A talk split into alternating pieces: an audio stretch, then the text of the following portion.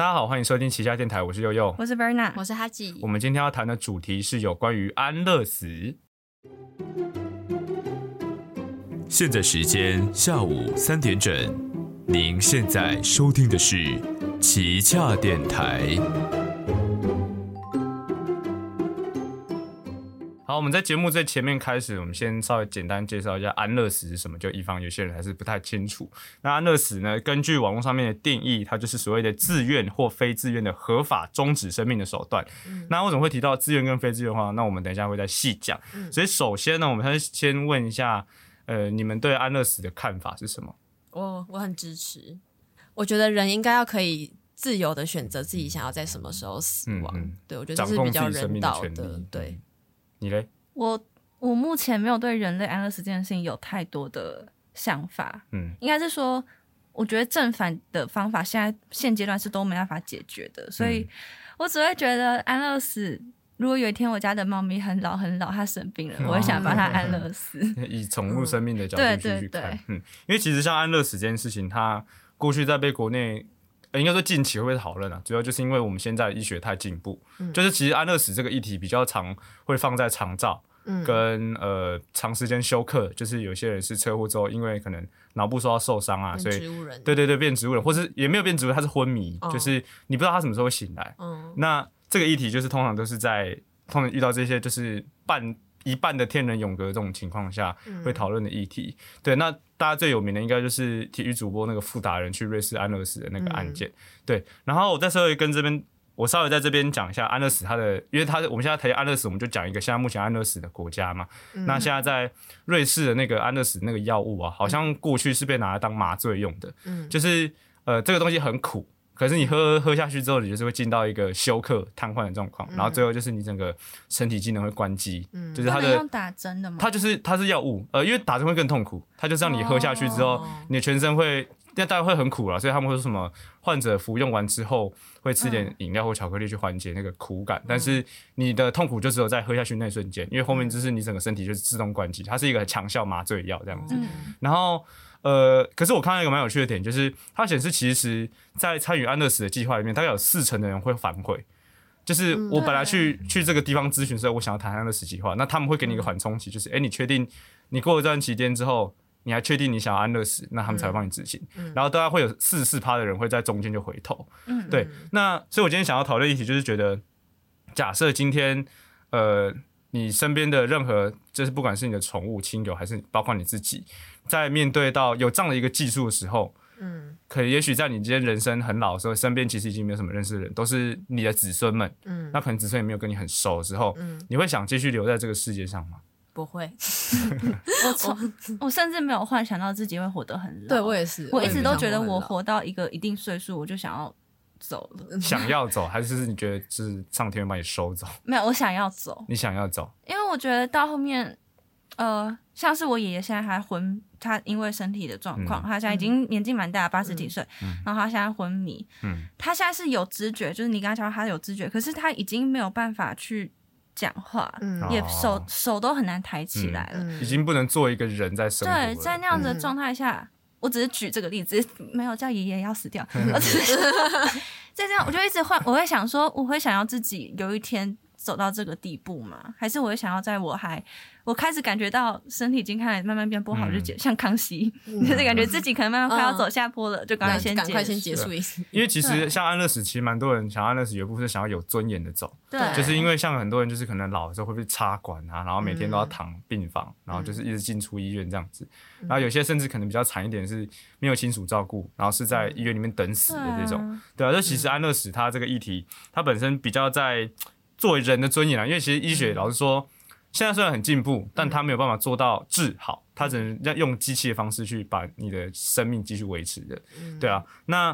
基本上其实呃，我自己来讲啊，我会觉得安乐死这个议题算是。我自己蛮支持台湾可以有安乐死这件事情，因为包括我看到呃蛮多，就是不管是社会案例还是我自己的亲人，就是虽然我爷爷算善终啊，就是他最后是虽然有生病，嗯。可是我看到他最后的那个样子，我自己觉得很很不忍心，因为我爷爷以前年轻的时候抽烟，嗯。然后他肺本身就不好，所以他那时候呃人生的最后是在病床上，然后每天都要抽痰管。然后那个痰管有时候不小心吸到肺的那个组织的时候会很痛，嗯。所以他就很用力当爆咳啊，然后每天都要用鼻胃管，就是他也不能咬东西，所以那个时候我看到爷我爷爷这样子，其实我很难过，就是因为我毕竟还是跟我爷爷蛮亲，就是我我不是那种很小的时候爷爷就过世，我是大概国小接国中的时候爷爷才过世的。然后在我印象中是我写些我爷爷可能以前小时候会，可能我跟爷爷下棋下一下，然后就说我想吃糖，然后爷爷会带我去吃，就是去买，就是有这些很好的回忆。然后一直到他最后就是可能开始有点痴呆，然后可能会在家里面。胡闹，就是因为痴呆的时候人会有点返老还童，就是会有点变回小朋友的状况。甚至我爸那个时候要送他，因为我阿妈真的没办法再照顾他，因为他的那个病情蛮严重的，所以后来他是跟我爷爷讲说，政府现在规定老人都要去上学，然后他早上来的时候，那个安养老院的人会开车来接他。很好可爱。对，因为因为因为我爷爷他不识字，所以其实他也看不懂那车上写什么。嗯。但他就说现在政府规定老人都要去上学，然后就对，他就然后爷爷就说哦好，那如果政府规定的话，我也没办法。那。爷爷有开心吗？爷爷，我是我觉得没有，因为老实嗯。讲，因为养老院他就是你知道把人放，虽然说每天会这样开车再送你回家，但其实你去养老院就是你坐在椅子上，然后可能看护有空才来看你一下。就算我有去过那个环境，那其实环蛮近环蛮清幽的，可是其实老实讲，我觉得那不会是一个让人家很舒服的环境，因为你身边都是很多，甚至有一些卧病，然后很多人会在呻吟啊，或者是就是很不舒服，会哦这样子叫，不然就是有些老人可能嗯，状态就你看起来就觉得他状态很差，所以其实对我来说，就算那个环境看起来好像很宁静啊，在在郊区，然后可能也都蛮干净的，但其实老实说，你自己进去那时候，你就觉得啊，这里感觉来这里的人都不会是什么好下场。对啊，当然后来我爷爷进了养老院之后，他的身体状况就是变得更差。就是可能不不知道是环境还是是他本身可能因为那边环境可能人多，所以可能有染到一些病，所以后续就开始进出医院这样。所以呃，我自己觉得就是说，我的人生如果走到这个这个地步，就是我可能也老人痴呆，我已经有呃神经内科方面的问题，就是我可能已经没有办法正常的跟人家沟通的时候，我已经几乎不是个人的时候，到底这个时候我留在这个世界上是不是是不是对我说有尊严的？所以我有时候我也会想到说。因为毕竟，呃，大部分情况，我相信我至少还是会活到七十岁左右，就没有什么意外的话，我自己觉得我会。所以，我有时候其实我也会想说，如果我老的时候真的都变脏，就是我每天早上起床看镜子，就是看到一个已经很很垂老的自己，然后我身边的人，可能我的朋友几乎已经都走光了，因为像我爷爷那时候就这样，因为我爷爷是退退休的，就是老兵啊，就是农民。然后他当时跟他同梯的人，就是他已经几乎是快要最后一个走的了，就是他当时。呃，大概每隔几年就会听到哪个老朋友又走了、啊，然后就要去参加他的唱，就是我很难想象，就是我的人生走到某一个阶段的时候，不是说收到哪个朋友的喜帖，或是谁邀请你去聚会，是收他休息的时候，是他已经走了，对我会觉得这个状态很难过。然后再加上那个时候，呃，他他比较没有，因为我也比较没有父母这方面的就是过世的这个悲伤，是因为他很很二十几岁的时候就被抓来台湾了，所以他在他舅家那边没有什么感情，所以我会觉得，呃，假设我的人生就是经历了这么多的风风雨雨冒险之后，我已经到了人生的尽头，就是我也没有什么事情好做了，那我唯一的顾虑就是有我的后代。啊，可能我的后代也跟我不熟了，就是因为隔太远，就是有时候可能最熟的也是你的儿子或者你的另外一半。那这个时候，诶，我到底留在这个世界上的意义是什么？是难道我留着是为了让我的身边的人不会难过吗？还是只是我留着是我可能还想做什么事情？所以我会觉得，如果我人生真的走到了我今天可能连我自己最爱的人都已经认不得的时候，我就会想要，嗯，那我可能会想要考虑安乐死这件事情。嗯，对啊我，自己的想象是我甚至不会觉得未来会有小孩，会有后代。所以如果我跟我的伴侣，我们两个到了人生最后，我们俩身体其实状况都已经不是很好了，我们也不用就是一直一定要活着，我们就可以一起，就可能一起走之类的。嗯哼哼，那而且如果我真的有小孩的话，或者是如果真的要活那么老的话，我一定要有足够的钱。嗯那是不是代表我就要一直，我这一生我要一直在对一直赚钱，一直嗯存钱这个循环里面？我可能到了很多人都是可能存钱存到六十几、七十几岁才可以开始花，五六十就是已经到了中年以上才可以开始花钱。我不想要我的人生是这么的累。就，感觉可以花的时候已经没什么力气了。嗯，对，所以我希望可以在我还可以有能力快乐的时候，我可以就先就是一边赚钱一边就是一边快乐，有娱乐花 费，呃，让做这让自己开心的事情，嗯然后等等到我就是享乐完毕，我就可以走了。哦。有点不负责任，可是我觉得活着就已经很累了。对啊，其实我觉得活着就是，嗯，这样讲有点自私，可是到头来还是要回归于自己？嗯就是你自己是怎么想的？对于死亡这件事情，嗯嗯，就是你管太多别人的想法，可能呃爸妈会难过啊，朋友也会难过啊之类的。其实我觉得，我觉得都要放在自己的情绪后面。嗯因为其实我自己蛮常会，我不知道我蛮常想这件事情，就是假设我有时候可能晚上的时候，或者是一个人的时候，我会想说，如果我今天突然就死掉了，那我身边人会怎么样，或是我什么，我现在处理这些事情会怎样？就是我会想说，啊，假设我可能今天一觉一觉不醒，我睡下去就是莫名其妙就猝死了，然后我可能隔天就是啊。可能本来那个人前天还发现跟我开会我好好的，然后我突然就走了，不然就是可能我爸妈会觉得好像呃什么，因为我最近都住外面，啊好像没有机会见到我最后一面之类的。就是其实我有时候想到这件事情的时候，我就觉得嗯，就是活下去是有意义的。就是我我也不是说很悲观，但有时候其实我也想说，我到底现在活在这个世界上，我我我的目的是什么？因为我的梦想其实老实说，呃，是看到台湾统一的，不是不是，这样错了，是台湾独立的一天，我真的讲错了。大家讲错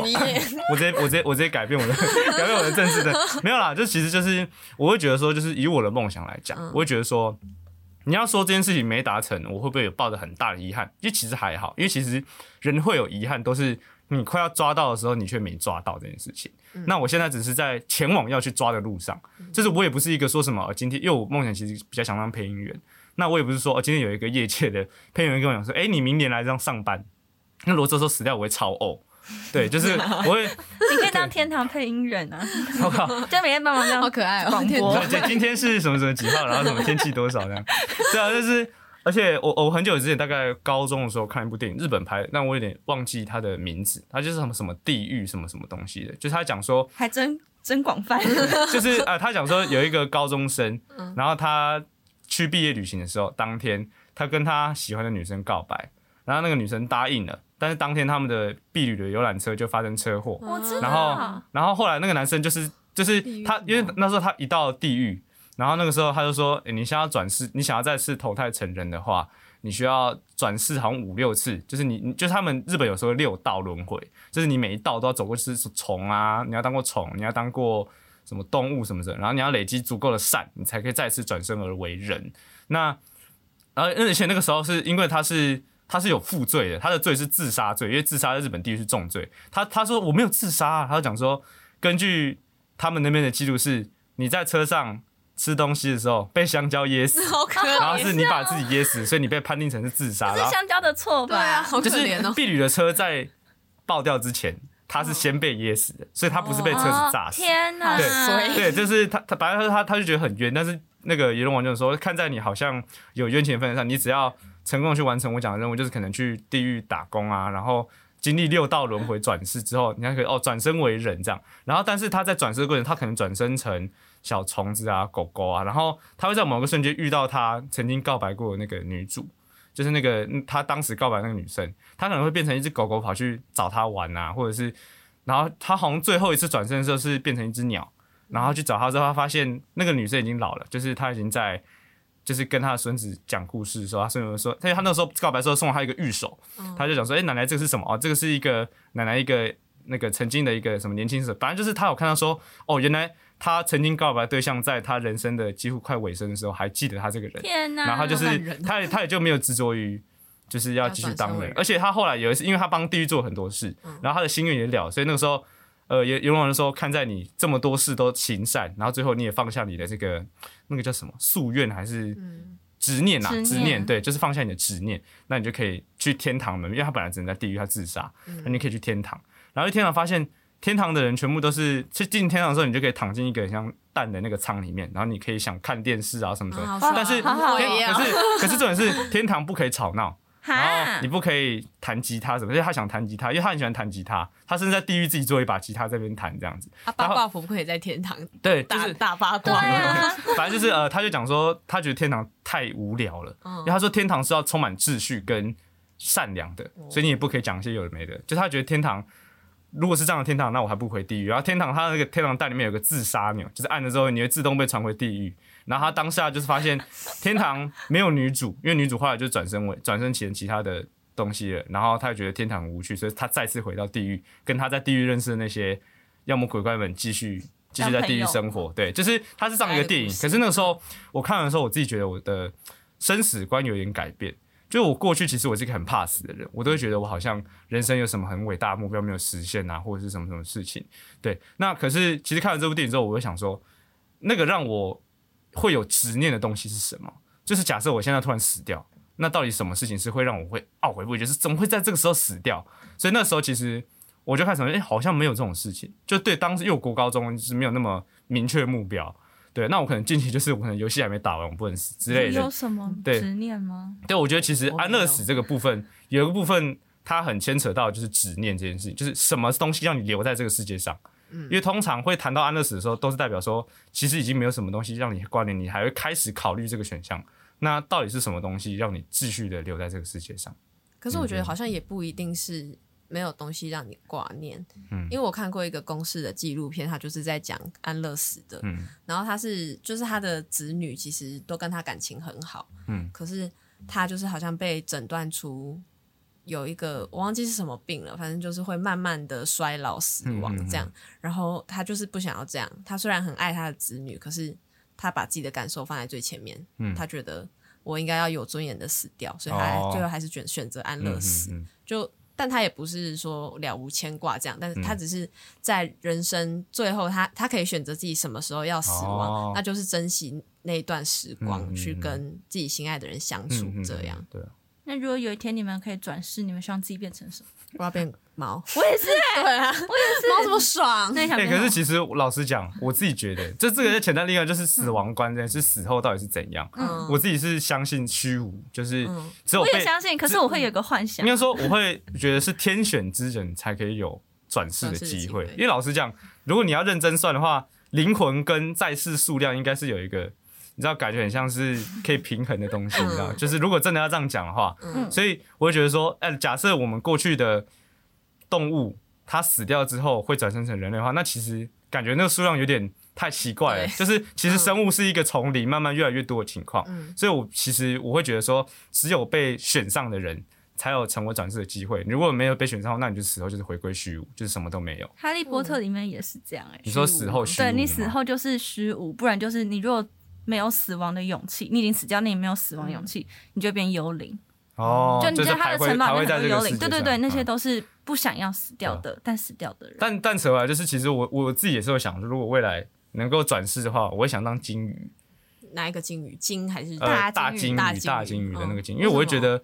其实你很少看到金鱼饿死，就是基本上金鱼都是搁浅而死，不然就是老死。嗯然后它又可以，你知道地球大部分都是水，所以等于说它是一个 它可以悠游全可以世界，悠因为也是蛮而且偏现实的，，而且重点是捕鲸的人大概就只有俄罗斯跟日本，所以我嗯我基本上其实大部分时间开哦。是避开，对 你。要记得游游游偏一点的，而且我觉得金鱼就是它既可以到很深海，然后又可以到很上层的地方，就是它基本上没有什么生活环境的限制，它只要不要搁浅，基本上它都是而且我记得它蛮聪明的，对金鱼很聪明那你。很容易撞到东西耶。可是我很大只啊，对啊，就你很大只，所以你很容易撞到东西啊。可是等等于说我大只撞到东西，东西会爆，不会是我爆。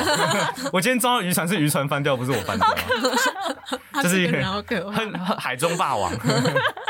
嗯，我还是想当猫哎，我觉得当猫就是，但我觉得当猫看又要看运气。如果甩到家猫，哇，嗯顶级就是超幸运。就是可是如果你甩到流浪猫，那是可能动不动还要被莫名其妙的人抓去结扎，然后再丢回原地，然后要跟别人打架，好，那我希望我当不要吃厨家猫余。那我希望，当一些保育类动物。我希望我回归尘土就好了你。要当还是你要当熊猫？哎，对啊，熊猫一定会被保护的很，而且你还会成为网络红人，对啊，啊什么都不用做，就是大家说啊可爱可爱。保护你这样，给你吃的。好，我当熊猫决定了。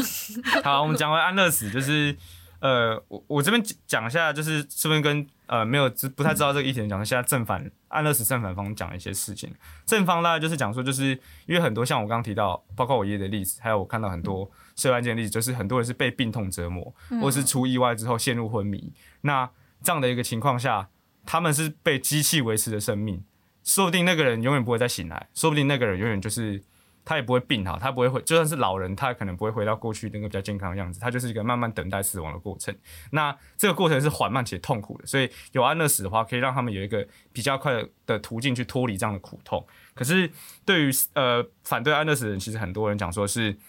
有些人是无法为自己做决定，就是我生前可能是健康的人，你也没有问过这他相关的问题，他今天突然车祸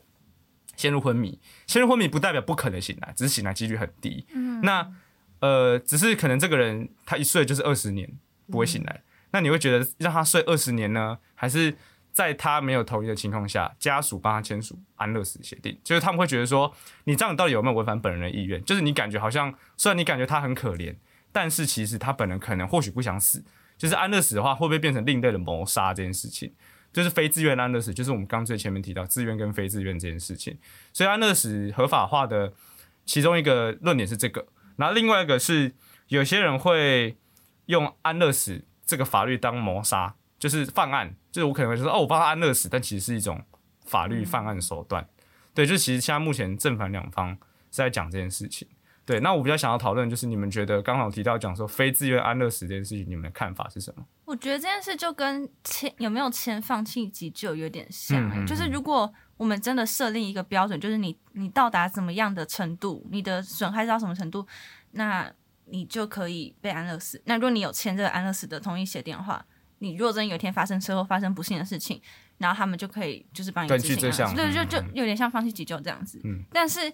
可能就是要等到比较普及，然后那个标准要定的比较清楚一点吧。嗯嗯嗯，我觉得可能要有一个制度，是大家大家都要去签一个，你愿不愿意被安乐死？哦，对，等于说很像你要不要器官捐赠那样的感觉。嗯，对，就是这样才不会在真的没办法做决定的时候被人被被人被被人旁边的人决定。对，因为其实我想到也是类似的解法。我那时候想到的是。有一个就是呃，不知道你们听过，就是大体捐赠的那个同意书，就是你死后不论是什么情况死的，你都愿意将你的大体捐出。那你在被开出死亡证明之后，这个东西就是你就是自动进到医学中心嘛。嗯那我想到安乐死就有点类似，就是可能不是每个人都会签，但是你可以说，哎，我可以主动签署，说我今天如果发生任何的意外，我无法苏醒，或是昏迷指数到一定程度的话，我选择安乐死。那这个决定是家属没有办法去撼动，就是。呃，因为很多家属其实会舍不得，就是我不管，我就是让我的什么谁谁谁活下来。对，那可能这份协议就是，就算你是一等亲的那种，也没有办法，就是就是就是说，国家就是帮你执行，就是等于说，这就是你的意愿。对，就是我意愿，就是我我不想要作为，就是这种半人半半人半肉块的情况下继续活着。对啊，那最后的话，我想要谈的就是，如果今天呃台湾能够安乐死的话。就是再回到我们最开始问的问题，假设今天台湾真的安乐死，然后如果你的身边有任何的亲人面临这样的情况，或者你本人面对这样的情况，你们会怎么处理这件事情？我自己其实就是我我最亲的亲人就是我爸爸，嗯，然后我爸爸就是一直以来都觉得应该要有安乐死的制度在台湾，因为他他常常去公园散步，然后他就会看到很多已经没办法自己行走的老人，然后可能就被。外劳这样子推着推着，然后外劳就是自己在那边聊天聊得很开心，或者讲电话之类的。然后，然后他他就是只能这样子呆呆坐在轮椅上。然后他说他绝绝对不想要老了以后变成这样，所以他就是希望可以在可以自己选择要不要死亡。对，我觉得在想除了就是老人之外，跟社会人有一些人他可能活着，他就像前面讲，他没有一个生存的意志，他可能。有一些身心疾病的困扰，或者是他，他不觉得他还想要继续活着，他有自杀的意愿。嗯，那这件事情跟安乐死的配套措施，我不确定哎，怎么讲？如果今天有一个人，他因为他真的身心疾病困扰他、折磨他很久，他已经不想再活下来，但他也不想要用自杀这种方式结束他的生命，那他如果选择安乐死，那是一个相对无痛的方式去解决，因为。我觉得我相信这些人，他们这么的想要死的话，他们一定已经很受很难过了。嗯，那他们可以选择一个更幸福的方式完成他们的愿望，就是死亡的话，那这件事情会不会反反过来变成一件好事？哦，我觉得这这好像又要谈到说大众对于视觉失调或者是忧郁症这种精神疾患的对，因为他们可能没办法把它像癌症这种病嗯。相提并论，可能会想说没真的没有这么严重之类的。对，我觉得这好像是大众要重新审视的问题。对，但是就会我觉得有可能会，这如果是讲到这个的话，可能就会又会有那种滥用安乐死这种论调出来。那可能就会变成是精神科的医生，他要真的很认真的在审视这些案件，他们是不是真的已经有求死的意愿很久了，然后他们也会有一个反悔期。嗯就是如果你到了临近前一个礼拜，觉得真的好算了，我真的是可以再回的，我可以再试试看，那就可以直接取消，这样子是不是也是不错？可是我会觉得现在这个讨论这个有一个问题，就是比较难界定的点，就是精神疾患，我不知道他现在有没有办法可以去量化，就是他有没有办法用一个数值检定的方法，确定你是一定哪个阶层的精神疾病，因为精神疾病有分阶层。那我不知道现在，因为因为你要能够立法，它其实要有一个能够量化的基准，就包括所有事情都一样。所以，如果你我们今天假设让安乐死合法的时候，它被检视最大点就是你这个判断基准到底是怎样。所以我不太知道现在精神科到底有没有这样子的一个制度有办法去很也不用到精确，但是要相对客观的量化整个疾病的发病程度。现在应该只能分轻中症、轻中重嗯，的，就是那个分分级，级没有办法到很量化到数字这样子。我只有直接联想到，就是之前呃，现在的跨性别还是不用免呃，是一定要经过手术才能换证嘛。嗯，那他们在经过经过手术换证，我印象中我不太确定，不要大家不要生气，我不太确定，他们应该是要经过精神科的衡量，他们是不是真的？嗯有比如说我现在是男生，这个我是真的很想很想变女生，他们我记得他们是有一个衡量的标准，然后过了之后才可以去做这个手术。所以，如这种东西应该也算是一个衡量，以他们的经验来判断。哦，哦我刚我想到我刚刚讲什么了，就是我觉得精神病的患者他们对于要不要死这件事情，有时候其实是很很阶段性的。哦，对，因为嗯可能比如说他有在服药，那可能他就是会有比较稳定的时期，那个时期他可能就不想死，然后可能又突然想死，又突然不想死，这样子会让执行的人就是有困难判断的嗯人在这方面会很麻烦。嗯对，而且其实感觉，如果真的有这样的话，医生的压力会蛮大的。对，就就是你可能觉得一定会人员不足，就是我觉得很，就算是假设有人给我高薪说你可以去执行安乐死，就是我可能也不太想要。对，安乐死的执行也是一个他很，对执行者是一个很大的心理压力，因为你等于说你知道你这一管打下去，或者这一罐给他之后，他就是、他他就死在你面前而且你也是间接谋杀。对啊，虽然说这这是完全合法，而且是他求你这么做，但是你难免都会觉得说，我好像刚才就就像那个很多之前在讲死刑的时候，也会有很多人去访问执行死刑那些刑警，就他们讲说很多都是新手打完之后就去旁边哭的，不然就是很多都是很很有经验，就是打到后面就是希望他可以快乐成佛，就是打到后面都是有一个心理素质啊，所以其实这个就跟死刑的执行者是一样的心理压力。或者是如果呃，我现在譬如说我现在是医生，然后我这样判断他真的是他真的已经不行了，他真的很非常想求死，然后我可以批准他说他列列入这个观察，嗯，然后我有把他的所有的经历、他的背景全部都写得很清楚，然后换成下一个医生的时候，他会用匿名的方式哦看到这个人的状况。对对对，嗯。然后我我因为我不认识这个人，然后我看到他的症状，我觉得他真的不行，然后我就把他批准或者怎样，就是不要是嗯匿名当初对嗯有跟这个人实体见过面的人来下这个判判准的话，我觉得会不会比较好？哦，好像会。对。对，所以其实应该说，家所以我们等于说，我们家讨论这个议题，比较主要是在判定啊，就是安乐死，对，它其实最大都是承认你到底是不是真的想要走这件事情，对啊。那我觉得今天讨论差不多到这边，好，所以我们今天在节目的最后，我们稍微当今天做个总结。就其实我们还是觉得安乐死这件事情，除了本身患者的意愿之外，他其实还要顾及的是判定这件事情，要怎么有效的去避免别的人利用这项能够让别人善终的这个技术去做一些坏事。对，那还是呼吁大家去珍珍惜自己的生命，把握现在。对，及时行乐，及时行乐，赶快寻找到人生可以为你可以为他活下的这个目标啊！就是对，不管我觉得不一定不一定是要特别人，但是其实就是每一个人他都要有一个生活能够持续前进的动力。对，好，那我们今天节目就到这边差不多结束喽。那有兴趣的话，欢迎追踪我们的 IG，也欢迎跟我们一起讨论哦。我们下周五见，拜拜拜拜。